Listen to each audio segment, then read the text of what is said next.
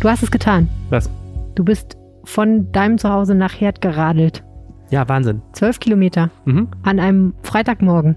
Das äh, Schlimme war nicht die 12 Kilometer, sondern der Schneefall heute Morgen. Also ich war heute Morgen schon davor einmal mit dem Rad unterwegs und finde meine dicken Handschuhe nicht. Und ich war heute Morgen beim Bürgeramt, weil ich äh, einen Ausweis verlängern musste und äh, musste mit Radhelm den ganzen Termin machen, weil meine Finger vorne so abgestorben waren, dass ich den Radhelm nicht mehr aufkriegte. Ich habe aber zumindest noch meinen Perso aus der Tasche fummeln können mit taub, tauben Fingern. Es war Großartig. wirklich ziemlich kalt jedenfalls ja, aber es hat ja auch geschneit ein bisschen, ne? Ja, genau. Krass. Der Weg gerade von meinem Zuhause, also aus dem Osten der Stadt hierhin, war sehr, sehr interessant und dient, ähm, diente der Recherche zu einem The der Themen, über die wir heute reden werden. Ah, da bin ich sehr gespannt. Ähm, wollen wir das Thema direkt dann nennen? Gerne. Also, es äh, gibt einen neuen super Masterplan für den Radverkehr in Düsseldorf, nämlich sogenannte Radleitrouten. Das sind komfortable Radwege quer durch die ganze Stadt. Und jetzt ist einer geplant, der nicht zuletzt spannend ist, weil er eine sehr kritische Stelle trifft, nämlich die Lugallee in Oberkassel. Äh, Und da könnte jetzt wirklich eine Autofahrspur für einen Radweg wegfallen. Und äh, ich erzähle gleich mal was über das Projekt und die Debatte und warum die auch symbolisch so spannend für Düsseldorf ist. Es hat ja auch eine Geschichte, diese ganze Sache, ne? Alles hat eine Geschichte. Alles hat eine Geschichte, aber das besonders. Auch eine Geschichte, und das sieht man ihnen noch an, haben die sogenannten Flora-Bars. Mhm. Das sind so eine Art äh, schicke kleine Kioske mal gewesen in verschiedenen Parks in Düsseldorf. Die sehen jetzt allerdings wirklich sehr, sehr abgerockt aus. Das soll aber anders werden. Die Bezirksvertretung 3 hat darüber diskutiert und Hendrik Gasterland weiß mehr. Außerdem reden wir noch einmal über die Flüchtlinge aus der Ukraine. Die Organisation HISPI, die eigentlich Sprachförderung macht, betreibt eine große Spendensammelstelle für ukrainische Geflüchtete, und zwar im früheren Kaufhof am Wehrhahn. Was da aktuell gebraucht wird und wie es da aussieht, besprechen wir mit unserer lieben Kollegin Julian Nemesheimer. Außerdem haben wir das Wetter vom Wetterstruxi für euch. Und weil die ganze Welt und vor allem Düsseldorf ja klein ist, ist es so, dass der Mann, der früher die Flora Bars gemacht hat, jetzt die Stadtstrände als Wirt macht. Und deren Erfinder und Mastermind ist zu Gast bei unserer 2000. Folge am Dienstag. 2000. sind Oder es schon. ungefähr, ne? Circa Da müssen wir gleich noch ein bisschen Werbung machen. Wir Die reden großen, äh, großen Rheinpegel-Festwochen haben noch begonnen. Das machen wir auf jeden Fall. Mein Name ist Helene Pawlitzki und ich sitze im Studio. Nein, ich sitze im Konferenzraum in Herd mit Anne Lieb. Ihr hört Folge Nummer 199 dieses Podcasts und der Rhein steht bei 1,30 Meter. Rheinpegel. Der Düsseldorf-Podcast der Rheinischen Post. Ja, wir sind wieder zurück in der Redaktion der Rheinischen Post. Diesmal allerdings nicht in der Lokalredaktion, sondern in der Hauptredaktion. Wir sitzen in einem Konferenzraum. Wir könnten uns auf Abstand setzen wie Putin und Macron, oder? Könnten wir. Ja, 12 Meter Tisch, locker. Locker. Ja. Haben wir jetzt aber nicht gemacht, weil so lange reicht mein Kabel offen gestanden nicht. Äh, aber ja wir auch könnten. ungemütlich. Wir könnten. Wir könnten. Außerdem sind wir ja beide negativ getestet, ich zumindest. Mhm. Sehr gut. Ähm, mein Also Name ich auch, ja. das wollte ich dir gleich noch sagen. mein Name ist Helene Pawlitzki. Ich kümmere mich bei der Rheinischen Post um die Podcasts. Und mein Name ist Arne Lieb. Ich kümmere mich bei der Rheinischen Post um die Lokalredaktion Düsseldorf, deren stellvertretender Leiter ich bin. okay, das war jetzt sorry, nicht falsch angefangen. Ist auch aber richtig. Und du kümmerst dich auch ganz viel um die Politik in Düsseldorf. Mary. So ist es. Äh, ja, und ach so, genau. Also, es sind nicht ganz 2000 Folgen geworden. Es sind immerhin 200 Folgen, die wir es schon geschafft haben. Ihr habt ja gerade gemerkt, das hier ist die 199. Episode, auch was Besonderes. Mhm. Und es wurde auch schon zu den ersten 199 gratuliert. Ah ja? Ja, vom Chefredakteur. Ah. Ja, äh, aber wir wollen die 200. Episode trotzdem ein wenig feiern und haben dazu ein tolles Programm auf die Beine gestellt. Großartige Interviewgäste äh, und ihr seid eingeladen. Wenn ihr Lust habt, am Dienstag, dem 5. April dabei zu sein, dann schickt uns eine Mail an rheinpegel.rheinische-post.de und jetzt sagen wir euch, warum sich das lohnt. Wir haben nämlich drei super Gäste, mit denen wir auf der Bühne diskutieren werden über das schöne Thema Arbeitstitel Düsseldorf. Was bist du für eine Stadt? Eine natürlich als Ziffer, wie man das heutzutage so macht. Was ist das für ein Düsseldorf? Was ist das hier überhaupt? Das ist ja eigentlich sowieso das Thema dieses Podcasts generell. Und ja, du hast es angesprochen. Äh, einer der Gäste ist Andreas Knapp, der Gründer und Inhaber der, der Firma den Frosch, die unter anderem Bauprojekte machen, aber auch sowas wie den Stadtstrand. Eine ganz eklektische Mischung, wie ich finde. Und ähm, der hat auf jeden Fall eine ganz spannende Perspektive auf die Stadt, glaube ich, auch so aus verschiedenen äh, Perspektiven. Der guckt sich halt auch gerne so alte Gebäude an und überlegt sich, wie kann man mit denen eigentlich noch was machen. Also wie kann man da schöne Wohnungen reinbauen, wie kann man da irgendwie kulturelle Nutzung draus machen und so weiter. Genau, und wir haben, ähm, wir haben zusammen eine, ein Brainstorming gemacht mit einer A-Liste, wen hätten wir gern dabei und direkt haben alle zugesagt, so gehört sich das bei guten Podcasts. Und eine Frau, ähm, die wir dabei haben wollten, ist Vera Vorneweg, eine Künstlerin, die gerade in den letzten Tagen einen Container unter der Oberkasseler Brücke mit sehr kleiner Schrift beschrieben hat, und zwar mit einem ganzen Roman aus Protest gegen den Ukraine-Krieg und die auch sonst äh, vieles äh, Besonderes macht und zu erzählen hat. Und da freue ich mich auch sehr darauf, die mal persönlich kennenzulernen. Genau, und unser dritter Gast ist Michael Haarbaum, der Chef der Drogenhilfe in Düsseldorf, der natürlich seinerseits einen ganz spannenden Blick auf das Thema, was ist das ja eigentlich für eine Stadt hat, weil er natürlich besonders marginalisierte Gruppen in den Blick nimmt. Also das wird, glaube ich, schön. Es gibt außerdem noch Köstlichkeiten zu essen und zu trinken und für jeden ein kleines Geschenk. Und du wolltest nur so eine Art Publikumsbeschimpfung auch machen, ne? Äh, Audience Verrat doch nicht alles. Doch, Verrat doch nicht so, alles. Das ist doch eine Überraschung. Ah, okay. Nein, das ist jetzt natürlich keine Überraschung mehr. Toll. Danke. Ich gucke mir seitdem die ganze Zeit immer irgendwelche Openings bei, äh, bei, von Oscar-Verleihungen bei YouTube an, um zu verstehen, was einen guten Audience Roast an, ausmacht.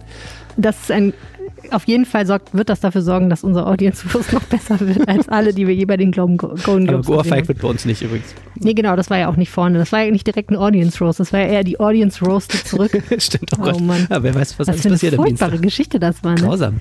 Vor allem am Anfang habe ich irgendwie so gedacht, okay, gute Showeinlage. Mhm. Und irgendwann dämmerte einem dann, dass das gar keine Showeinlage wird. Und dann wird einem so die menschliche Tragödie des Ganzen klar, so auf so vielen verschiedenen Ebenen. Ne? Dass mhm. Will Smith eigentlich auch irgendwie ein total armes Würstchen sein muss, wenn er meint, dass das so ist irgendwie okay, was er da macht.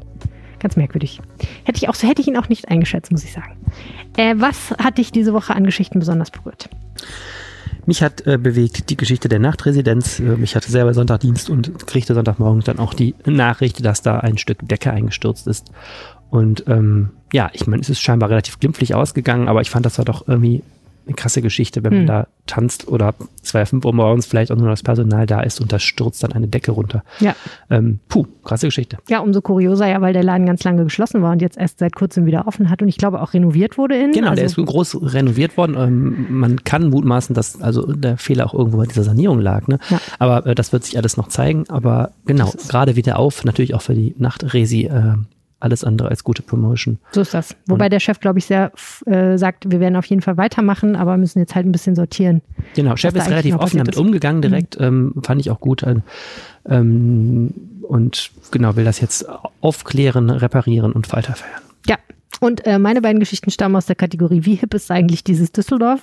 Das erste, was ich be mit Begeisterung zur Kenntnis genommen habe, ist, dass der aktuelle Bachelor, mhm. er heißt Dominik, mit seiner auserwählten Anna in Düsseldorf waren und im Sevens an der Königsallee Autogramme gegeben hat. Nein. Und ich frage mich dann immer, ist das eigentlich normal, dass solche Leute, die in solchen Reality-Formaten dann Autogramme geben? Ich meine, früher haben ja Stars Autogramme gegeben. Aber das sind doch die Stars. Jetzt sind das Stars, ne? Es ist schon lange so, ich weiß, aber mich verwundert das immer wieder irgendwie. Ich habe diese Woche gesehen bei den Mensch, vielen Menschen, bei denen ich bei Facebook befreundet bin, die ich überhaupt nicht kenne, eine postete stolz ein Foto von dem Shopping Queen Wagen vor ihrem Laden. Also die drehen ja auch immer hier, hm. also jeden Tag Stars in der Stadt. Eigentlich das schon. ist der Wahnsinn. Man merkt das immer so gar nicht. Mhm. Dein Stuhl quietscht übrigens. Mhm. Und die zweite Geschichte fand ich irgendwie witzig, habe ich aber auch nicht ganz verstanden. Äh, die Stadtsparkasse hat ja ihre Bilanz vorgestellt. Es geht ihr, glaube ich, ganz okay. Und die haben sich überlegt, wir müssen auch die jungen Kunden noch mal so ein bisschen äh, für uns gewinnen. Da gibt es ein Programm, das heißt S-Money. Das hat schon ganz viele Follower auf TikTok. Und es gibt jetzt das fand ich als erstes kurios, neue Beratungsräume für die junge Generation. Die werden an der Berliner Allee eingerichtet. Das ist echt, das ist wie so eine Vorlage für wie Satire. Wie sehen die aus? Was, wie, was kommt in einen Beratungsraum für die junge Generation? Keine Ahnung. Zwischen 18 und 25. Läuft Gangster-Rap, steht eine Playstation. Gangster-Rap, Playstation? Kann man Shisha, Shisha, rauchen? Ich weiß nicht. Alter Boomer, das macht doch keiner mehr zwischen 18 und 25, Nein, Keine Ahnung, Shisha rauchen vielleicht schon, ich weiß es auch nicht. Vielleicht kann man da seinen E-Scooter parken? Kannst du dich erinnern, ist das nicht mit Quicks? Ist das nicht die Stadtsparkasse? Die nicht dieses lustige Maskottchen Quicks für die jungen Kunden? Vielleicht sitzt dann Quicks da und berät einen. Ja, man kriegte so. früher immer so Spardosen und so. Ich weiß nicht. Es geht noch weiter, Arne. Mhm. Ähm, in einem Pilotprojekt, ich zitiere aus dem Artikel unseres Kollegen Alexa Nash, mit dem Fintech Timeless können ausgewählte Kunden Anteile an Sachwerten wie einer Lederjacke von Michael Jackson erwerben. Das ist kein Spaß. Okay, und also als Geld, Geldanlage oder kann man es ja an die Wand pinnen? Ich verstehe, ja, ich verstehe das so, dass du kannst äh, in das Fintech Timeless investieren und das Fintech Timeless wiederum hat äh, es sich zur Aufgabe gemacht, Dinge herauszufinden, die irgendwann mal an Wert gewinnen werden. Unter anderem eben sowas wie eine Lederjacke von Michael Jackson. Das ist ja an sich schon kurios, aber wieso man glaubt, dass man 18- bis 25-Jährige mit einer Lederjacke von Michael Jackson ködern kann? Ich finde es auch wirklich beruhigend, wenn ein städtisches äh, Geldinstitut hier massenweise Filialen schließt, äh, Kontogebühren erhebt und dann äh, in die Lederjacke von Michael Jackson ist. Also ich finde, das ist wirklich ein Kernbereich, den ich mir wünsche Nein, von der Moment. Stadtsparkasse. Die, der Stadt, die Stadtsparkasse selber investiert ja nicht in die Lederjacke, die hält nur junge Menschen dazu an, das zu tun. Ich fände es das eine gute die würde mal ihre. Kassenzeiten auch in Randbezirken erhöhen als äh, kommunales Geldinstitut. Aber das ist nur meine persönliche Meinung. Ich möchte eigentlich, dass du mir eins versprichst. Wenn du jemals eine Lederjacke ausrangierst, dann möchte ich, dass ich sie kriege. Und das ist dann meine Sorry, ich habe die Rechte schon an, äh, an Timeless, äh, habe ich die schon ver- verkauft. Dann muss ich sofort Timeless Aktien kaufen. Okay, ja, also das äh, fand ich alles sehr, sehr kurios. Ich war ja neulich mal äh, vor langer Zeit, als es noch schön warm war, war ich ja im Park und hatte Durst. Und weißt du, was ich da gemacht habe? Hast du trinken gekauft? Richtig. Und Wow. weißt du, bei wem? Nein. Äh, bei einem Gorillas-Fahrer habe ich mir das bestellt. Der hat dir das denn in den Park gebracht? Ja, pervers, oder? Ja. Ich habe mich auch ein bisschen schmutzig gefühlt hinterher, weil ich gedacht habe, so, was für eine Welt leben wir eigentlich? Habe ich nicht drüber nachgedacht, dass das Ah, geht. geht aber, ist kein Problem. Ich dachte, die liefern nur nach Hause. Nee, du kannst da reinschreiben, ich sitze im Volksgarten rechts hinter dem Eingang und dann schickst du denen noch zur Not so ein Google-Ping-Signal, wo du bist und so. Und ja, dann schicken die, dann kommt er da angeradelt und dann sah ich ihn da so am Horizont vorbeiradeln und machte ihn hier und winkte. Und dann hat er mich gefunden und mir meine Flasche Mate überreicht. Aber es ist schon ein bisschen abgefahren. Ich fände es eigentlich auch besser, wenn ich es vor Ort ich kaufen liebe könnte. Leute, die bei Gorillas bestellen, immer sagen, ich fände es eigentlich auch besser, wenn es das nicht gäbe. Ja, es tut mir leid. Ich gebe den. Ja, ich, ich schäme mich auch jedes Mal wieder. Aber jedenfalls, ähm, es wäre sehr schön, wenn es in Parks schöne Kiosks gäbe, die ein tolles Angebot haben für äh, junge und dynamische Menschen wie mich, die oft Durst haben. Mhm. Und früher gab es das auch mal in Düsseldorf. Die hießen Flora-Bars. Und zu diesem Thema hat unser sehr geschätzter Kollege Hendrik Gasterland recherchiert. Herzlich willkommen im Podcast. Hallo ihr zwei. Ich habe eine Frage an euch beide. Ich weiß nicht, ob ihr die beantworten könnt. Warum heißen die eigentlich Flora-Bars? Fragen wir zuerst den Experten. Boah, gute Frage, ne? Ähm, ich weiß, dass eine im Floragarten steht, aber warum die so heißen, habe ich keine Ahnung. Warum heißen die alle so? Weil die sind ja gar nicht alle im Es ist Flora-Garten. nicht so, dass der, das war ja ein Typ, der die gemacht hat, dass das die erst wahrscheinlich im Flora-Garten war und danach hat sich der Name so eingebürgert. Kann schon sein. Die, wo sind nochmal die anderen? Im Volksgarten ist eine? Volksgarten und Sternwartpark, Alter Bilker Friedhof. Okay, Und alter Bilker Friedhof Bar klang halt auch einfach nicht so gut. kann man so sehen. Ähm, Hendrik, wie ist denn der Stand bei diesen Flora-Bars? Wie sieht's da im Moment aus? Der Stand ist gerade so, dass die drei Bars in einem ziemlich erbärmlichen Zustand sind, aber seit vergangenem Dienstag äh, könnte es jetzt, äh, gab es ein gutes Signal, dass es jetzt bald schneller geht, weil die Bezirksvertretung 3 möchte das ganze Projekt selbst in die Hand nehmen und die Fin- Finanzierung selbst stemmen. Aha, äh, im Gegensatz zu wer sollte ansonsten die Finanzierung stemmen? Die Stadt. Genau, die Stadt. Aber die Stadt hat äh, zwei Jahre Corona hinter sich und hat jetzt ähm, mit der Hilfe für die Ukraine, äh, Flüchtlinge aus der Ukraine andere Probleme und äh, mit Blick auf den Haushalt äh, war es wohl absehbar, dass die Stadt dafür keine weiteren Mittel zur Verfügung stellt. Und jetzt hat die BV3 beschlossen, das nehmen wir selbst in die Hand und stemmen halt eine beachtliche Summe dafür. Also aus den Mitteln der Bezirksvertretung oder packen die jetzt selber an, die Menschen da? Nein, aus der Mittel der Bezirksvertretung 3. Ähm, es gibt da eine Summe von rund 300.000 an Restmitteln. Die ist aber noch nicht von der Verwaltung endgültig zugesagt. Aber ähm, wenn der Batzen kommt, dann kann das Projekt endlich starten. Und was soll dann passieren? Das sind ja alles drei so, was sind das denn? Container oder so kleine Häuschen jeweils, die dann in den Parks stehen, ne? Und die sollen jetzt quasi irgendwie aufgemöbelt werden wieder. Genau, das sind drei kleine Parkcafés, kann man sagen. Ähm, die größte davon an der Emmerstraße im Volksgarten. Mit der soll auch begonnen werden. Yay. Da werden jetzt ein, 91.000 Euro äh, werden fällig für die Sanierung. Ähm, das davon möchte die BV3 beginnen. Äh, der Plan ist es, dass die im Sommer 2023 dann an den Start geht. In diesem Jahr wird es nichts mehr. Und dann sollen möglichst 2024 ähm, die Flora Bar im Sternwartpark, also der alte Bilker Friedhof, und dann auch im Flora Garten äh, wieder eröffnen, wobei die Flora Bar im Flora Garten komplett abgerissen wird. Da ist wohl äh, nichts mehr zu machen. Die ist völlig hinüber. Ähm, die wird in einer Holzbauweise für 180.000 Euro neu gebaut quasi. Wieso sind die denn in so einem schlechten Zustand eigentlich? Weil da jahrelang nichts getan wurde. Mir war auch gar nicht klar, dass das so teuer ist, so ein Häuschen und so einen Park zu stellen. 180.000 Euro ist ja Wahnsinn. Also Bezirksbürgermeister Dietmar Wolf, der grüne Wolf, hat gesagt, man müsse jetzt nicht nur ein bisschen äh, Farbe dran machen und äh, das Dach wieder dicht machen. Also die bekommen neue Leitungen, äh, neue Elektrizität, alles muss gemacht werden. Also ähm, ja, okay. In einer Bar war die Toilette wohl so, dass man da äh, am liebsten gar nicht reinschauen wollte. Oh je, okay. Ja gut, also ich finde das ja erstmal eine gute Sache. Ähm, war das denn für die BV3 ganz logisch, dass sie das jetzt machen oder gab es da eine Debatte zu? Es gab eine Debatte. Äh, es ist für alle eine Herzensangelegenheit, weil alle die drei Bars wieder zurückhaben wollen. Also die sind im, im Viertel in, ist ja Unterbilk, Bilk und Oberbilk sind hier verteilt. Äh, eigentlich ist es ja eine Schande, dass die wie du gerade gesagt hast, du liegst im Volksgarten und musst dir äh, beim Kurier was bestellen und daneben an steht eine leere, leere äh, Bude, sage ich jetzt mal. Ähm, alle wollen die zurückhaben. Äh, Grüne und die CDU waren auch ganz klar dafür, alle drei Bars mit äh, zu 100 Prozent zu fördern oder zu die Finanzierung zu übernehmen. Ähm, die SPD hatte so leichte Bedenken dabei.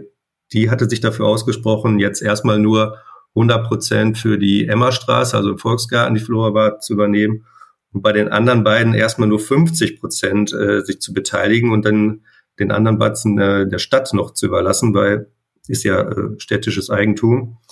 Ähm, die SPD sah jetzt erstmal keinen Grund schon für Sternbadpark und für Floragarten auch schon 100 Prozent quasi zuzusagen, weil es ja erst 2024 an den Start geht und man sah dort noch nicht die Not, jetzt sofort zu handeln. Aber die 100 Prozent für die Flora Bar im, äh, an der Emmerstraße, die wurde von allen begrüßt.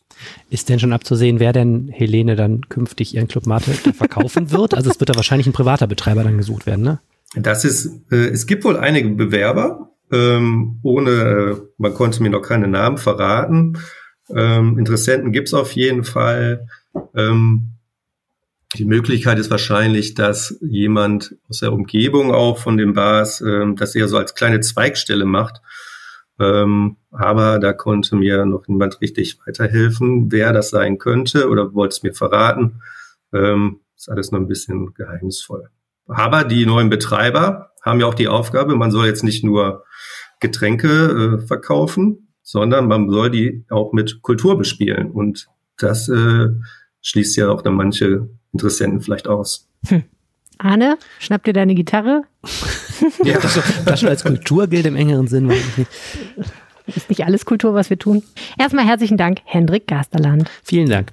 War das heute eure 200. oder 199. ist das jetzt? Das ist jetzt die 199. Episode. Ah. Ja. Naja. Mach's gut, Hendrik. Ja, ähm, ich äh, bin ja immer mal wieder am Dreiecksplatz vorbeigestolpert und da stand immer eine riesige Menschentraube seit mhm. neuestem. Und ich habe mich immer gefragt, was sind das für Leute? Was für, wieso stehen die da? Man sah denen jetzt auch wirklich nicht mhm. unbedingt an, was die da wollten. Und irgendwann habe ich verstanden, dass das wahrscheinlich Ukrainerinnen und Ukrainer sind oder Menschen, die zumindest von da geflüchtet sind und dass sie sich da Sachen abholen. Ich muss sagen, ähm, als ich das erstmal verstanden habe, habe ich gedacht, Wahnsinn, jetzt ist es wirklich bei uns angekommen vor ein paar Wochen. Mhm. Jetzt ist diese Menschentraube aber wieder weg.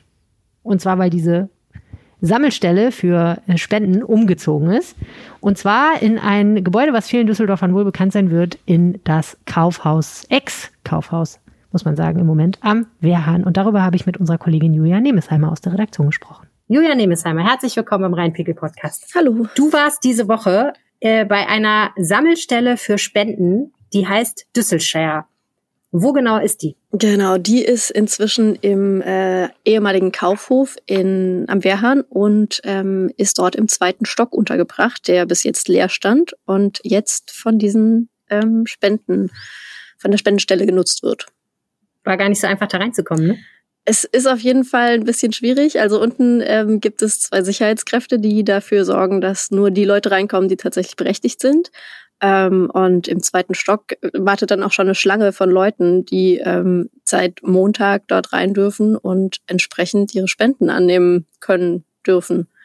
Wie sieht's da aus? Es ist äh, noch ein bisschen chaotisch tatsächlich. Also es ist halt eine Riesenfläche, die nur zum Bruchteil genutzt werden kann oder muss überhaupt. ähm, weil halt einfach so viel Platz ist und relativ viele Sachen trotzdem, aber ähm, ist natürlich wenig. Ähm, es gibt inzwischen so eine lange Theke, wo die Leute dann hinstellen, sich hinstellen können und entsprechend ihre Sachen ähm, anschauen können, was es gibt und sich aussuchen können, was sie haben möchten. Von Essen über Hygieneartikel, ähm, Kleidung, Babysachen, da ist alles mit dabei, auch für Kinder Spielsachen und so. Ähm, es gibt einen extra Spielbereich, damit die Kinder, die warten müssen, ähm, sich da hinsetzen können und ein bisschen was zu tun haben, also lesen können oder mit Lego und Sachen spielen dürfen. Und es ist eigentlich ähm, eine sehr gut eingerichtete Sache, die jetzt aber noch ein bisschen Organisation braucht. Hm. Ich habe mir die Fotos angeguckt und es ist schon skurril, auf dieser ehemaligen Warenhausfläche jetzt diese Spenden zu sehen, weil es wirklich ein bisschen aussieht wie ein Warenhaus, ne? Genau, ja. Es ist auf jeden Fall auch eine Verbesserung zu vorher. Ähm, davor war nämlich diese Spendenstelle in der Querstraße 4 eingerichtet und da waren das ganz enge Räume, die vollgestellt waren mit Regalen und Sachen. Am und dann in Düsseldorf, ne? Ich äh, wohne ja in der Nähe und habe da immer so eine Menschentraube vor der Tür gesehen. Ja, und das war auch der Gedanke, warum man das überhaupt ähm, verlegt hat ähm, in diesen ehemaligen Kaufhof, einfach damit die Leute nicht mehr auf der Straße stehen müssen die ganze Zeit, damit es nicht mehr so eng ist. Und die Leute, ich meine, es ist ja auch immer noch Corona, ähm, nicht ähm, so gedrängt aufeinander hocken und da dann durch die Räume gescheucht werden, sondern dass sie sich relativ entspannt in einem ähm, noch einzurichtenden Wartebereich dann auch befinden können und dort nicht halt die ganze Zeit stehen müssen und äh, darauf warten, dass sie dran sind. Hm. Das ist eine gute Sache auf jeden Fall.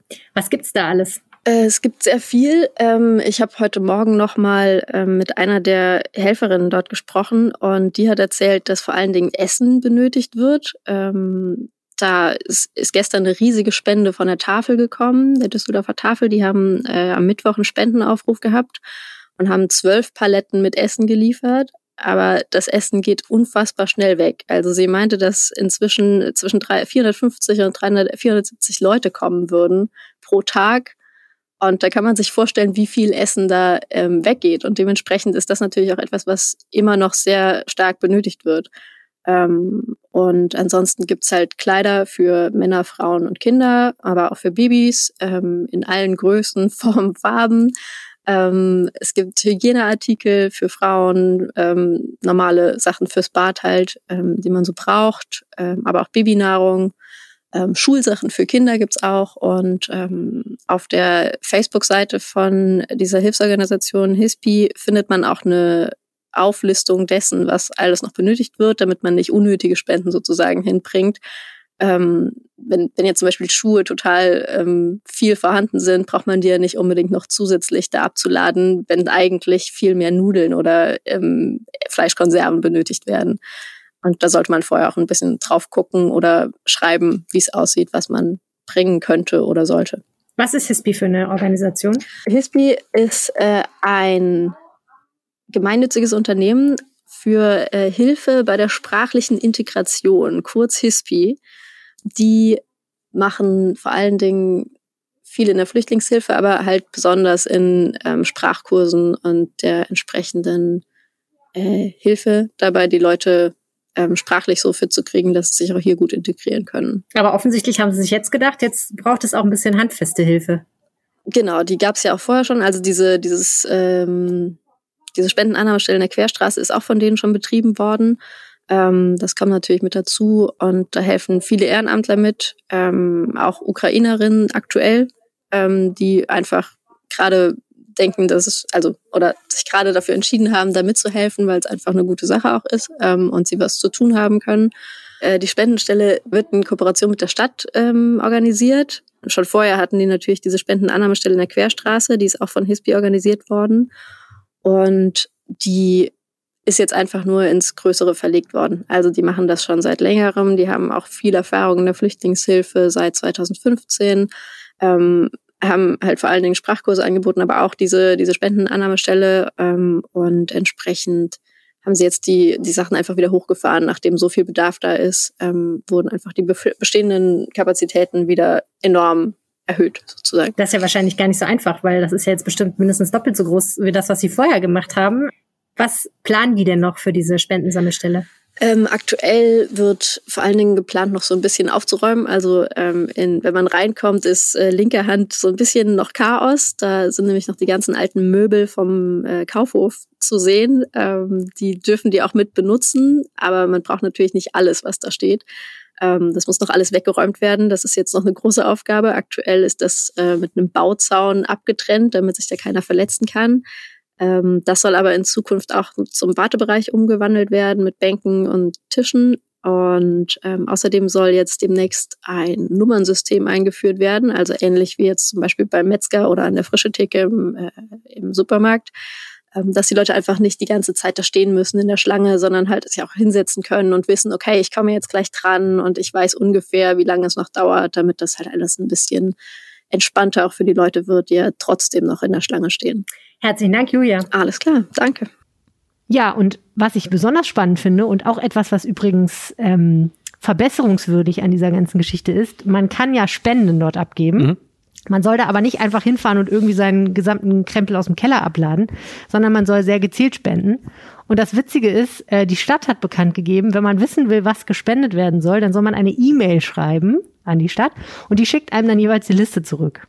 Da habe ich mich natürlich mhm. sofort gefragt, warum schreiben Sie nicht die Liste einfach auf eine Website, wo jeder drauf gucken kann? Ja, ich habe das auch, ähm, ich habe darüber auch Gespräche geführt und gelernt bei Menschen aus der Flüchtlingshilfe. Man muss da höllisch aufpassen, wenn man solche Aufrufe macht. Irgendeine erzählte mir, sie hat mal den Fehler gemacht, über eine Facebook-Seite nach alter Bettwäsche oder nach Bettwäsche einen Aufruf zu machen und da gab es irgendwie ein Autokorso dann vor der Tür, weil alle Leute irgendwie olle Bettwäsche zu Hause haben. Du hast das Problem, dass die Leute wohl auch teilweise Sachen abgeben, die wirklich Schrott sind. Wirklich Schrott sind so und äh, wirklich auch versuchen, so, so, den Ne, zwischen Spenden und Entrumpeln sind da mhm. gewisse Schnittmengen und ähm, es gibt deswegen immer den Versuch zu sagen, wir wollen nicht Riesenlager anmieten für Sachen, die wir nicht brauchen. Also lieber die Hemmschwelle am Anfang etwas hoch, dass die Leute wirklich einmal nachfragen müssen, glaube ich, und dann mhm. wirklich was mitbringen, was sich auch lohnt, mhm. als dass man hinterher dann äh, die Hälfte wegschmeißen muss. Der Gag ist an dieser Stelle, dass wenn man weiß, wo man suchen muss, man diese Liste doch im Internet findet, nämlich auf der Facebook-Seite von Hisby. Die posten nämlich jeden Tag, ah. was benötigt wird. Wir und? können ja hier mal gucken. Heute, jetzt äh, 30. März. Also von gestern ist dieser Facebook-Post. Ähm, Hygieneartikel, Tampons, mhm. Slip-Einlagen, Binden aller Größe und dringend Zahnbürsten Erwachsene, Duschgel und Shampoo, DOWM und Seife, Desinfektionsmittel für unterwegs, Masken, Rei in der Tube, Kontaktlinsenflüssigkeit und Döschen, Labello, Lippenpflege, Bodylotion, Gesichtspflege, Cremes, Make-up-Entferner. Dann gibt es noch eine Kategorie, alle für das Baby. Lebensmittel, dringend, Wasser, Milch, Säfte, Doseneintöpfe, Fischkonserven, Marmelade, Nutella, Brotaufstrich, Müsli. Trockenfrüchte, Schokolade, Kekse, Proteinriegel. Proteinriegel. Grieß, Nudeln, Reis, Haferflocken, Nudelsoßen, Instant-Kaffee, Tee, Gewürze, Salz, Zucker. Also quasi alles eigentlich, was man so kaufen kann. Kein Tierfutter? Kein Tierfutter. Kleidung ausschließlich über, ich nehme an, das heißt Übergangsjacken, Hoodies. Mhm. Interessant. Geht, Socken und schon Neuware. Turnschuhe, sehr spezifisch. Männer 43, 44, Männer kleine Füße. Weiblich 38, 40, 41. Kinder 26 aufwärts. Und jetzt wird es nochmal interessant. Sonstiges. Rucksäcke und Schultaschen, Rollkoffer, Bettwäsche. Oh, Bettwäsche an. Mhm. Handtücher, Müllbeutel, Powerbanks fand ich sehr interessant. Wasserkocher. Und da habe ich zum Beispiel überlegt, ich habe noch einen alten Wasserkocher zu mhm. Hause, den ich aussortiert habe, weil der total verkalkt ist, weil das kalkige Wasser in Düsseldorf ja äh, irgendwann nicht mehr abzukriegen ist. Kann man aber in Kalk. Nee, habe ich versucht. Das, ist, das Kalk ist reingekrochen in die Anzeige, mhm. wo man sehen kann, wie viel Wasser da drin ist. Ich persönlich würde sagen, der funktioniert ja noch, mhm. aber ich würde den eigentlich nicht spenden wollen. Pfannen, Thermoskannen, Batterien, Ladekabel, Schul- und Lernmaterialien, Stifte, Textmarker, Schreibblocks, Kinderfahrräder, Roller für Kinder. Diese Liste wird ständig aktualisiert. Und dann steht hier noch, dass man auch Geld spenden soll. Ja, mega spannend. Eigentlich kann man einmal schön groß Einkauf machen und das dann da fertig mhm. da, da abliefern, ne? Wenn man Bock hat. Mhm ich glaube noch mal gerade dieses Kleingedruckte gelesen. So, ich will okay. Kleingedruckte vertiefen. Da stand, man soll die Powerbanks getrennt von den Hygieneartikeln äh, sortieren. Habe ich gerade überlegt, warum. Aber das ist deshalb, damit die nicht am Schluss alles wieder auseinanderfummeln sollen, muss ja. man genau, am besten genau sagen, was was ist. Dann braucht, könnt ihr das direkt zuordnen. Ich glaube, das sind nur Beispiele. Hygieneartikel getrennt von Powerbanks oder Socken. Jetzt ja, ja, genau. Ich habe gerade auch gedacht, was ist jetzt darin so schlimm, ja. wenn Socken im selben Ding sind wie Zahnbürsten. Aber jetzt habe ich es verstanden. Sie helfen uns sehr durch das Beschriften ihres Spendenkartons. oh Gott, oh Gott. Ja, ähm, kann man wirklich, äh, ja, tut einem wirklich leid, die Leute, die das auseinandersortieren müssen. Aber ja, also das wird gebraucht. Man kann das rausfinden auf der Seite, der Facebook-Seite von HISBI, Hilfe bei der sprachlichen Integration. Wenn ihr was spenden wollt, dann schaut einfach mal auf der Liste nach und beim nächsten Großeinkauf liefert ihr das eben im Kaufhaus am Wehrhahn ab. Ja, Radfahren. Ja, Radfahren, ein super Thema. Ein super Thema, vor allen Dingen, wenn es schneit wie heute Morgen es geschneit hat. Erzähl mir noch mal, warum wirst du so irre und hast beschlossen, das mit dem Rad zu machen? Weil du ein guter Mensch bist und Benzin Weil ich ein guter Reporter bin und deswegen äh, immer die Regel verfolge, be befolge, dass ich mir Dinge, über die ich schreibe, gerne angucke. Ja, okay. Und weil ich gerne Rad fahre und weil ich zufällig mit dir einen Termin heute Morgen Herd hatte und Ätzender Ähm, Streber bist du. Mann. gestern beim, beim bei Sollte ich dir immer schon sagen. Seit 199 Episoden will ich Nein, dir warte, sagen, dass du ein verdammter Streber Es bist. passt doch alles einfach. Manchmal fügen sich die Dinge doch. Ich habe gestern diese, diese Geschichte recherchiert, über die ich jetzt erzähle und stellte fest, dass diese Radleitroute wirklich da, wo ich wohne, also ähm, Gerresheim, bis äh, nach ähm, Herd, wo die Rheinische Post ist, führt und gedacht, also wenn das nicht die, Fügung. der Wink mit dem Zaunfall ist, heute Morgen mit dem Rad zu kommen, dann weiß Schicksal. ich nicht. Und es war auch wirklich sehr, sehr interessant.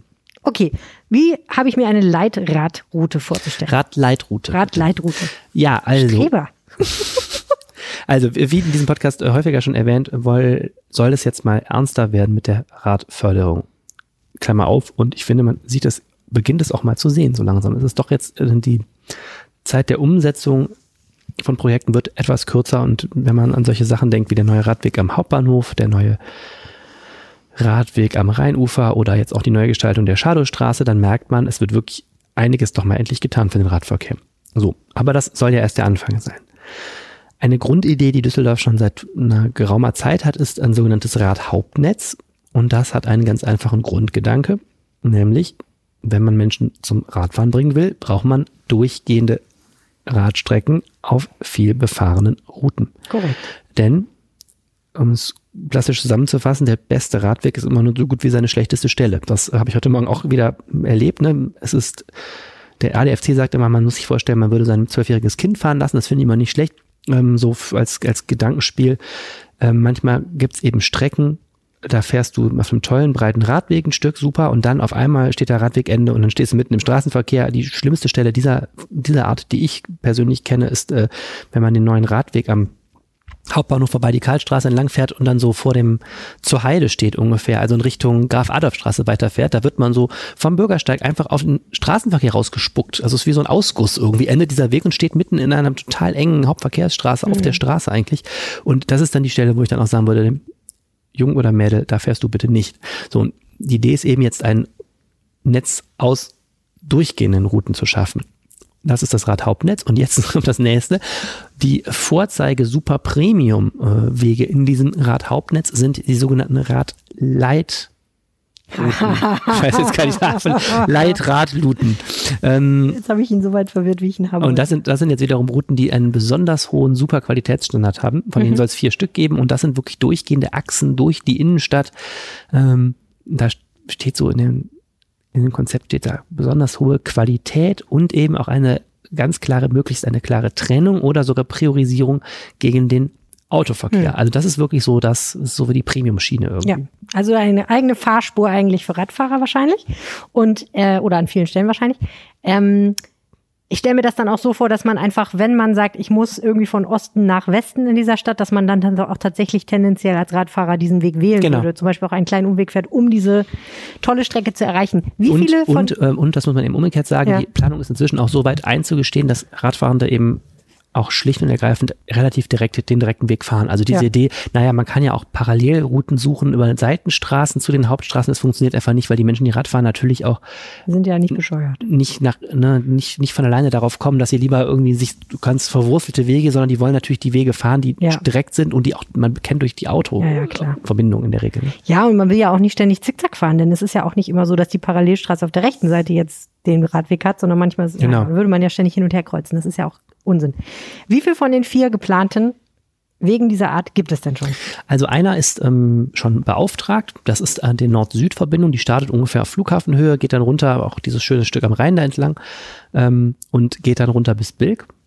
Und jetzt ähm, geht es um Teil 2. Das ist eine Verbindung von Ost nach West. Bevor ich jetzt sage, wo die herläuft, noch eine Sache, die ist ein bisschen technisch, aber sehr, sehr wichtig. Ein großes Problem dieser Radförderung ist, ich habe es gerade angesprochen, dass es teilweise unglaublich lange dauert. Also da wird ein Beschluss gefällt politisch und fünf Jahre später ist immer noch nichts von dem Weg zu sehen. Und um das zu lösen, sourced die Stadt jetzt ähm, quasi einen Radwegebau out ähm, und zwar an eine eigene Tochter, die heißt IPM. Das ist eine Gesellschaft, die ist gegründet worden vor einigen Jahren, um die Schulen zu sanieren, weil man da auch das Problem hatte. Ämter haben gewisse Probleme in der Umsetzung von Dingen, weil sie ähm, bestimmte formale also Probleme haben, die haben Firmen nicht so, selbst wenn die Firmen der Stadt gehören.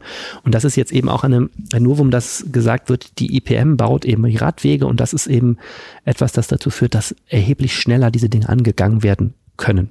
Ist das, was man eine Private-Public Partnership nennt? Nein, das ist ja eine Public-Public Partnership, so, okay, weil die weil das auch eine Stadttochter aber du hast trotzdem in der Stadttochter bestimmte Möglichkeiten. Ein Beispiel, was immer genannt wird, du kannst auch mal äh, Verkehrsplanerinnen und Verkehrsplaner richtig Geld zahlen, weil an den Ämtern ist man gebunden an den Tarif und da ne? kriegt man momentan keine, so, nicht so einfach Leute, weil es da einen ziemlichen Personalmangel gibt. Da kann man einfach mehr Geld zahlen, dann kriegt man schneller Leute und dann Hm. ähm, kann man schneller planen. Das ist ein Beispiel. Und, Warum ähm, bin ich nicht Verkehrsplanerin geworden? ja, das ist in der Tat, glaube ich, ein Bereich, gerade wenn du Radwegplanung machst, äh, du solltest ich, Verkehrsplaner werden. Kannst du nicht noch umschulen? Du kennst dich doch schon jetzt mega gut aus. äh, das ist, glaube ich, eher Taxifahrer, was du meinst, wo ich mich auskenne. ich weiß jetzt nicht, ob ich das jetzt gut planen Das könnte. nicht Fahrrad. Als Fahrradfahrer weiß man noch nichts über das Taxifahren. Ich habe übrigens heute Morgen in der Konferenz So ähnlich wie mit den gelernt, Vogelforschern in den Fliegen ist das, glaube ich. im Durchschnitt, Arne, im Durchschnitt verdient man bei Henkel im Durchschnitt im Jahr 92.000 Euro. Im Durchschnitt. Mhm.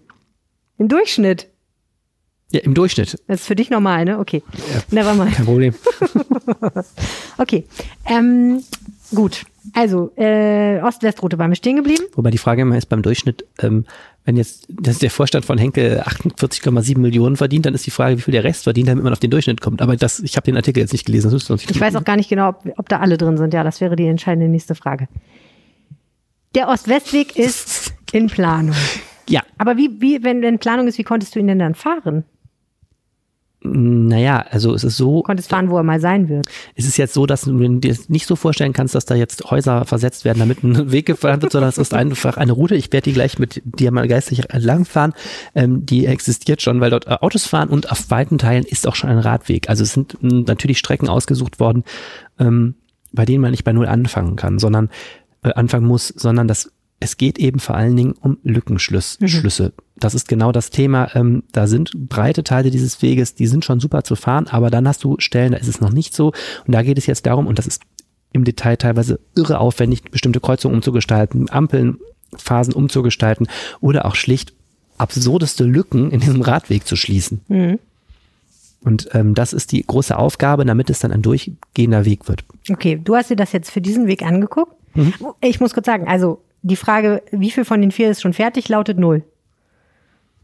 Genau, einer ist in der Mache und der ist auch schon äh, ganz gut. Äh, und der zweite ist jetzt gerade quasi, wird jetzt beauftragt. Also wir sind jetzt gerade dabei, den zu beauftragen. Es gibt noch keinen politischen Beschluss jetzt. Gut, okay. Und jetzt dieser, der da gerade beauftragt wird, den hast du dir jetzt angeguckt und du hast gesagt, absurde Lücken. Genau, ich darf den einmal kurz mit dir, weil jetzt ist so doof darüber zu reden. Ich weiß, das ist immer auf einer Karte leichter, aber ich würde jetzt gerne einmal kurz geistig mit dir entlangfahren. Ich kann es kaum erwarten. Wir, Wir- schwingen uns auf unser Rad. Wir, stell, wir, schwingen- wir, wir stellen uns jetzt oh geistig, nein, ich habe einen Platten. Okay, nein. wir stellen uns jetzt geistig vor, äh, wir stellen uns jetzt geistig ins Stadtzentrum von Gerresheim, also oberes Gerresheim, da wo immer der Wochenmarkt ist, ne, wo Gerresheimer Rathaus ist. Setzen uns auf unser Rad und fahren nicht die Bänderstraße entlang, sondern bergunter die Dreherstraße entlang. Berg runter schon mal gut. Ne, der ist der eine der wenigen Berge, die Düsseldorf zu bieten hat. Die fährt man runter und fährt dann über die Kreuzung zur Dorfbruchstraße weiter geradeaus. Und fährt die Dreherstraße, also stadteinwärts durch Gerresheim. Linke Hand kommt so eine freie Tankstelle, Postsportplatz, immer weiter. Da gibt's dann ähm, einen schönen Radweg eigentlich am Bürgersteig. Dann fahren wir unter der Eisenbahnbrücke her, wo der, die Güterzüge drüber fahren und sind dann auf dem Hellweg in Flingern. Ne? Immer weiter geradeaus. äh, Immer noch ein schöner Radweg auf dem Bürgersteig. Genau, da ist jetzt ein Radweg, der ist nämlich zum Beispiel schon gemacht worden, ein Radweg auf der Straße in schöner Breite. Also da fährt man super. Dazwischen übrigens muss man, da fährt der Radweg dann irgendwie auf und da fährt man über so einen schlecht gepflasterten Bürgersteig, wo steht Fahrräder frei und äh, Fußgänger, aber da ist viel Platz, das ist eigentlich egal. So, aber da ist es zum Beispiel so eine Stelle, da hört der Radweg dann einfach auf. Die finde ich aber gar nicht schlimm. Dann kommt da rechts diese koreanische Freikirche, man fährt über so einen Überflieger, dann die Kreuzung ist auch super gemacht für Radfahrer und dann ist man auf der Kranachstraße und ist also in Flingern, ne? Und die endet dann und dann fährt man linke Hand äh, auf die Grafenberger Allee. Und dann fährt man die Grafenberger Allee immer weiter entlang Richtung Innenstadt, dann kommt man zur, zur Wehrhahn, zur ähm, Haltestelle, fährt immer weiter geradeaus. Da ist die Schadestraße auch schon neu gemacht, da kann man gut Rad fahren. Und dann wird zum Beispiel problematisch, dann steht man vor dem Kaufhof, wo jetzt äh, die, die Flüchtlingshilfe drin ist, und fährt rechts in die Jakobistraße. Und da zum Beispiel fahren super viele Leute Rad, habe ich heute Morgen bemerkt, aber da ist kein Radweg. Und das ist eine doofe Stelle, weil der Parkverkehr ist und so. Ähm, da soll diese Route dann eben entlang führen und dann kommt man am Malkasten vorbei und vor diesem flamingofarbenen Schloss, Mhm. Schloss Jägerhof, Mhm. biegt man wieder links in die Jägerhofstraße. Mhm, mhm, mhm.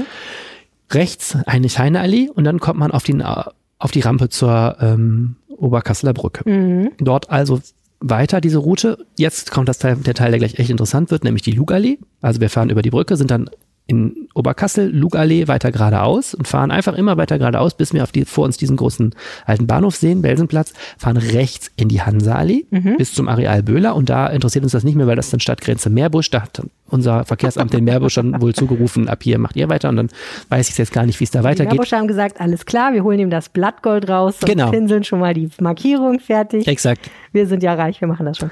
Genau. Okay. So, aber jetzt, das sind äh, insgesamt, was ich gerade besprochen habe, sind so, hm, ich habe es jetzt wieder vergessen, acht Kilometer, glaube ich, Mhm. oder sowas. Aber es ist schon eine Achse, die wirklich, ne, du hast gemerkt, wirklich mitten quer durch die Innenstadt Ja. führt, über eine Rheinbrücke führt, also wirklich eine sehr prominente Strecke. Und nicht ganz unkompliziert umzubauen, weil überall erwarten Genau. andere Späße, die man. Ja, beachten beispielsweise Grafenberger Allee, die ist ja auch gerade schon super umgestaltet worden. Da sind die, mh, vor allem die Kreuzungen aufgepflastert worden, sodass man den Radweg besser sieht. Super gemacht. Aber dann äh, ungefähr auf Höhe der Haltestelle Ulandstraße fährst du mit dem Rad über diesen Radweg und steht da plötzlich Radwegende. Es wird total eng und du schiebst dich mit dem Rad über einen engen Gehweg in den Fußverkehr, Mhm. damit dann irgendwie 30 Meter später wieder der Radweg beginnt. Das ist so diese Art von Dingen, die machen keinem Spaß, den Radfahrenden nicht und vor allem auch den Fußgängern nicht, weil ne, spätestens wenn die Leute mit einem E-Bike auf dem Weg zur Arbeit sind, fahren, daher hast du dann plötzlich mit 35 Sachen irgendwie einen Radfahrer im Es Rücken. sollen ja auch viele werden, ne? Es soll, ja Pendler Genau. werden, die jeden Tag fahren. Das soll ja viele sein. Und das ist, äh, das sind echt diese Gemeinheiten, in denen ist die Stadt Ja. voll. Du hast ja die Lugallee erwähnt. Mhm. Die Lugallee ist ja ein äh, ganz schönes Highlight für Radfahrer in jeder Beziehung. Ja, wobei Sie man sagen muss, und nicht sehr übersichtlich. wobei man sagen muss, in, in die Richtung, die ich gerade beschrieben habe, geht's eigentlich, da gibt's einen schönen Radweg auf dem Mhm, Bürgersteig. okay. Äh, der ist, müsste auch mal wieder vielleicht ähm, neu mal neu lackiert werden und der hat auch ein paar so Engstellen, weil es immer blöd ist, Rad, wenn die Radwege hat man ja früher immer gemacht, auf dem Bürgersteig sind, weil dann ist zum Beispiel kurz vor dem Bahnhof Belsenplatz so eine Commerzbank-Filiale ungefähr, da fährst du dann über den Bürgersteig, ist es total eng, da sind die Auslagen der Mhm. Läden und so, also Ja, da muss man auch ein bisschen aufpassen, aber okay, kann man Mhm. alles machen. Ja, aber auf der Rückweg wird es Genau. schwierig. Richtung Stadt Innenstadt ist es einfach so, es gibt da keinen Radweg. Genau, es gab mal einen. Genau, deswegen ist das Thema auch so schön, das hat höchste Symbolkraft. Wir hatten ja mal ein rot-grünes Bündnis in den 90ern und die haben 1996 schon beschlossen, jenen Radweg auf der Lugallee zu bauen. Hm. Ähm, und unser Bürgermeister Joachim Erwin, CDU, Bürgermeister, Oberbürgermeister, der erste hauptamtliche Oberbürgermeister, den wir hatten, hat nach seiner Wahl zum Oberbürgermeister ein Wahlversprechen wahrgemacht und erstmal diesen Radweg in einem Pressetermin persönlich weggewischt, äh, weil es da große, große, großes Unmut im Linksrheinischen gab. Die äh, gewerbetreibenden Anwohner sagten, was für ein Schwachsinn, ähm, ihr kommt den Autos ja nicht mehr durch und so. Und ähm, Jetzt sollen die Radfahrer eine ganze Spur kriegen, ne, gibt es nicht, brauchen wir nicht. Und dann wurde das damals gestrichen und das ist bis heute ein legendärer Termin. Lustigerweise ist es auch so, auf dem Foto sieht man hinter Herrn Erwin standen damals der heutige CDU-Fraktionschef Rolf Tups und der heutige verkehrspolitische Sprecher der CDU, äh, Andreas Hartnick. Das heißt, äh, viele derjenigen, die damals dabei waren, sind heute auch noch im Stadtrat und das war etwas, bis heute wird das von der linken Seite der CDU immer noch vorgeworfen und der FDP, die auch damals da total für war, zu sagen, ihr habt damals hier die Radförderung beendet, eigenhändig und umgekehrt ähm, ist das immer wieder ein Beispiel auch zu sagen, es gibt auch Stellen, da sind Radwege einfach nicht richtig. Hm, okay. Aber jetzt müssen die sozusagen alles zurücknehmen. Ja, das ist die Diskussion. Das ist noch nicht beschlossen. Nächste Woche, ähm, ich habe das jetzt alles ähm, zugespielt bekommen. Nächste Woche ist das in der kleinen Kommission ähm, Radverkehr, da wird das diskutiert. Äh, Es gibt jetzt eben das Problem, mh, wenn du so eine Radleitroute machen möchtest, hast du das Problem, es gibt nicht so viele Rad, äh, Rheinbrücken und wenn er es darüber will, wenn er darüber soll, muss der halt auch irgendwie auf diese Brücke kommen, der Weg. Und bei der Hanseallee gäbe es sogar theoretisch noch eine Möglichkeit, äh, die zu umfahren, wenn man die Hanseallee nicht ähm, für den Autoverkehr äh, zurücknehmen will. Aber bei der Lugallee, wie sollen die Radfahrer sonst auf die Brücke kommen? So, und ähm, das ist eine, eine Straße, die ist aus Gründerzeiten angelegt, die ist nicht besonders breit, der Bürgersteig ist relativ schmal, du hast da eigentlich keine Chance. Fährt eine Straßenbahn mittendurch, die super Fährt viel eine Platz Straßenbahn, die nicht super viel Platz wegnimmt. Du hast eigentlich keine Chance. Du musst, wenn du einen Radweg schaffen willst, der breit ist, musst du irgendwas anderes wegnehmen. Hm. So. Ähm, die einzige Alternative, was auf jeden Fall dort kommen wird, ist Tempo 30 für einen Verkehrsversuch. Na, man könnte politisch natürlich sagen, ja, Tempo 30, dann ist ja für den Radverkehr auch nicht mehr so wichtig. Das ist natürlich nur so, wenn man erst posaunt, man macht ähm, Radleitrouten mit einer besonderen Qualität und Vorrang für den Radverkehr und dann sollen sich die äh, Fahrenden doch wieder bei Tempo 30 irgendwo über die Fahrspuren schieben. Das ich weiß nicht, nicht das ob ja, das Das ist ja Quatsch. ich weiß nicht, ob die Leute dann sich auch in Tempo 30 halten und ich weiß nicht, ob das dann dieses Gefühl vermittelt, dass man dort sicher Rad fahren kann. Ne? Das Problem ist ja auch, ähm, finde ich, da an der Stelle, es parken da ja auch viele Leute, da fahren immer wieder Genau. Leute raus. Das ist ja ein sehr schneller Parkverkehr, weil da viele Leute kurz mal im Geschäft was machen. Da warten Leute auf einen Parkplatz. Ähm, also wenn man da Auto fährt, weiß man ja schon, es geht immer voran und nicht voran. Genau. Und das als Fahrradfahrer ist natürlich super ätzend, weil du ja ständig wieder dabei bist, auf Touren zu kommen. Bis du auf 30 km/h bist als Radfahrer, ne? Brauchst du ja einfach ein bisschen Ja. so. Also ich finde dann, das würde nichts bringen, weil du ja, du hast einfach keine, keinen Platz letztendlich, um zu fahren und äh, du hast, ja, du brauchst freie Bahn eigentlich, ne? So, und das ist eben die Diskussion. Und ähm, es gibt eine Machbarkeitsstudie, die wird da vorgestellt nächste Woche, ähm, die sagt, bei der verkehrlichen Belastung dieser Straße ist es noch rechnerisch gerade möglich, eine Spur wegzunehmen. Es ist so kurz unter dem Limit der Autos pro Stunde, äh, wo, wo das rechnerisch möglich ist. Trotzdem ist es natürlich so, der Verkehrsfluss wird das sicherlich nicht verbessern, wenn die, äh, der Autoverkehr nur noch eine Spur da hat. Und es ist eben ein Schritt mit hoher symbolischer Kraft. Dort ähm, wir haben ja ein schwarz-grünes Ratsbündnis, die sind gerade in der Verkehrspolitik nicht immer auf einer Wellenlänge und geben das offen auch zu. Ähm, Und was eben interessant ist, viele dieser wirklichen Verkehrsexperimente, es werden ja zum Beispiel zwei Quartiere testweise total umgebaut für, den, für eine Verkehrswende, die sind just in Flingern und Bilk, also grünen Hochburgen. Da hinten Oberkassel ist klassisches CDU-Land. Ne? Das heißt, ähm, ich glaube, dass da, dass es jetzt wirklich ein Moment ist, da musste dieses Bündnis Farbe bekennen in eine Richtung. Also wenn man das jetzt macht mit dem Radweg und sich das gut überlegt und so, muss man eben auch aushalten, dass das mit Sicherheit nicht nur auf Begeisterung stößt. Umgekehrt, wenn man hier diese Radleitrouten ähm, setzt als Ziel, muss man eben auch am Schluss mh, sich die Frage gefallen lassen, ist es dann wirklich auch was, was wirklich weiterhilft? Stefan Keller, der Oberbürgermeister, hat ähm, vor einer Woche oder vor zwei Wochen die Schwerpunkte seiner Verwaltungsarbeit für dieses Jahr vorgestellt und siehe da, diese Route war da und, was aufmerksamen Beobachtern nicht entgangen ist, in der Präsentation, die er gehalten hat, sieht man auch klein die Führung über die Lugallee. Also das sieht schon so aus, äh, als wäre der wild entschlossen. Gut. Wir warten ab bis nächste Woche, würde ich sagen. Ja. Und schauen mal, was entschieden wird. Gute Idee. Prima. Das war der Rheinpegel für diese Woche und wir haben jetzt noch das Wetter vom Wetterstruxi für euch. Was macht der Wetterstruxi, wenn der Wetterstruxi nicht weiß, wie es jetzt gerade aktuell in der Heimatstadt aussieht? Genau. Der nimmt sich die Webcam der Stadt und schaut einmal. Sieht es denn in Düsseldorf genauso weiß aus, wie es jetzt gerade hier in Bielefeld aussieht? Hm. Grüße euch damit ganz herzlich zum Wochenendwetter. Es ist ja Folge Nummer 199 des Rheinpegels und das Wetter hat sich dafür mal was ganz Besonderes ausgedacht. Wir haben es nämlich mit einem Tief zu tun, was sich so rund um die Adria eingenistet hat und auf seiner nördlichen Seite ganz, ganz viel Feuchtigkeit mitgebracht hat. Und diese Feuchtigkeit ist angereichert von polarer Luft, sodass es halt eben doch wieder relativ kalt geworden ist zum einen und zum anderen der Niederschlag an sich wieder in Schnee übergeht. Und mancher, der sich gerade so in Richtung Norddeutschland, aber auch NRW, beziehungsweise halt eben Münsterland und Ostwestfalen, wer sich dort befindet, der hat seinen Augen heute Morgen nicht getraut zum April, dem ersten. Nichtsdestotrotz, wir wollen nach vorne blicken und haben zumindest noch mal so einzelne Schnee-Regenschauer, womöglich, die so in der Nacht zum Samstag noch fallen werden. Ansonsten trocknet es nach und nach ein wenig ab. Der Samstag selbst wird uns sehr, sehr viele Wolken bringen. Da ist kaum eine Chance da, für die Sonne mal durchzukommen. Das sind noch diese Reste dieser, dieses Niederschlagbandes, was sich halt eben über den gesamten Freitag so über NRW gelegt hat.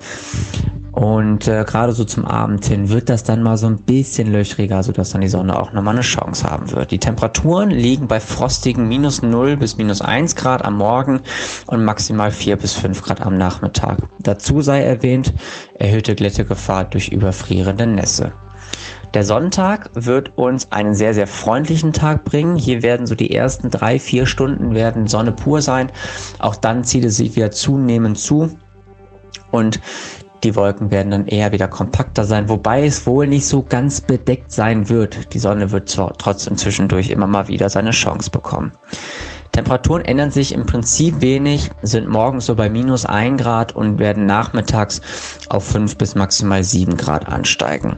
Wenn wir jetzt aber noch einen Blick auf die neue Woche werfen, was wir jetzt eben noch tun, dann sehen wir zumindest, dass wir den gesamten nächsten Wo oder für die nächste Woche, dass sich wieder Regen reinzieht bei uns. Es wird auch wieder windiger werden. Das Ganze wohl so bis etwa Donnerstag. Dann gibt es nochmal so einen kleinen Wetterbruch. Aber das Ganze wird dann relativ regnerisch ablaufen und vor allem auch deutlich milder werden.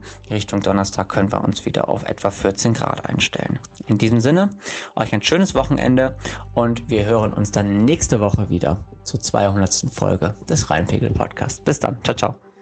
Der Wetterstruxi wird übrigens auch live dabei sein am Dienstag in den Shadow Wow. zur 200. Episode reinpegeln. Und ich habe ihn gefragt, ob er überhaupt was über das Wochenendwetter sagen kann am Dienstag. Er hat gesagt, er guckt mal. das ist nicht gut von einem Meteorologen. Na, sonst gibt es das Mittwochs- und Donnerstagswetter, das ist auch mal sehr gefragt. Ja, aber der Podcast wird ja am Freitag erst ausgestrahlt. Ach so. ja, dann ist es auch interessant. Dann gibt es einen historischen Rückblick auf das Mittags. Was? Irgendwas wird es schon geben. Irgendwas Ja, kann ja. der immer erzählen. Ja, klar, der hat ja lauter interessante Sachen zu erzählen. Kann zum Beispiel erklären, warum es jetzt schon wieder schneit und wo der verdammte Frühling abgeblieben ist, verdammt nochmal. Das Wetter schlägt mir ehrlich gesagt ein bisschen auf die Laune. Wer Helene aufmuttern will, kann sie antwittern unter Lene Pawlitzki. Bitte. Ich heiße bei Twitter Arne Lieb. Und ihr könnt uns eine Mail schreiben an rheinpegel.rheinische-post.de. Danke fürs Zuhören. Tschüss. Tschüss. Mehr im Netz. Alle Nachrichten aus der Landeshauptstadt findet ihr auf rp-online.de slash Düsseldorf.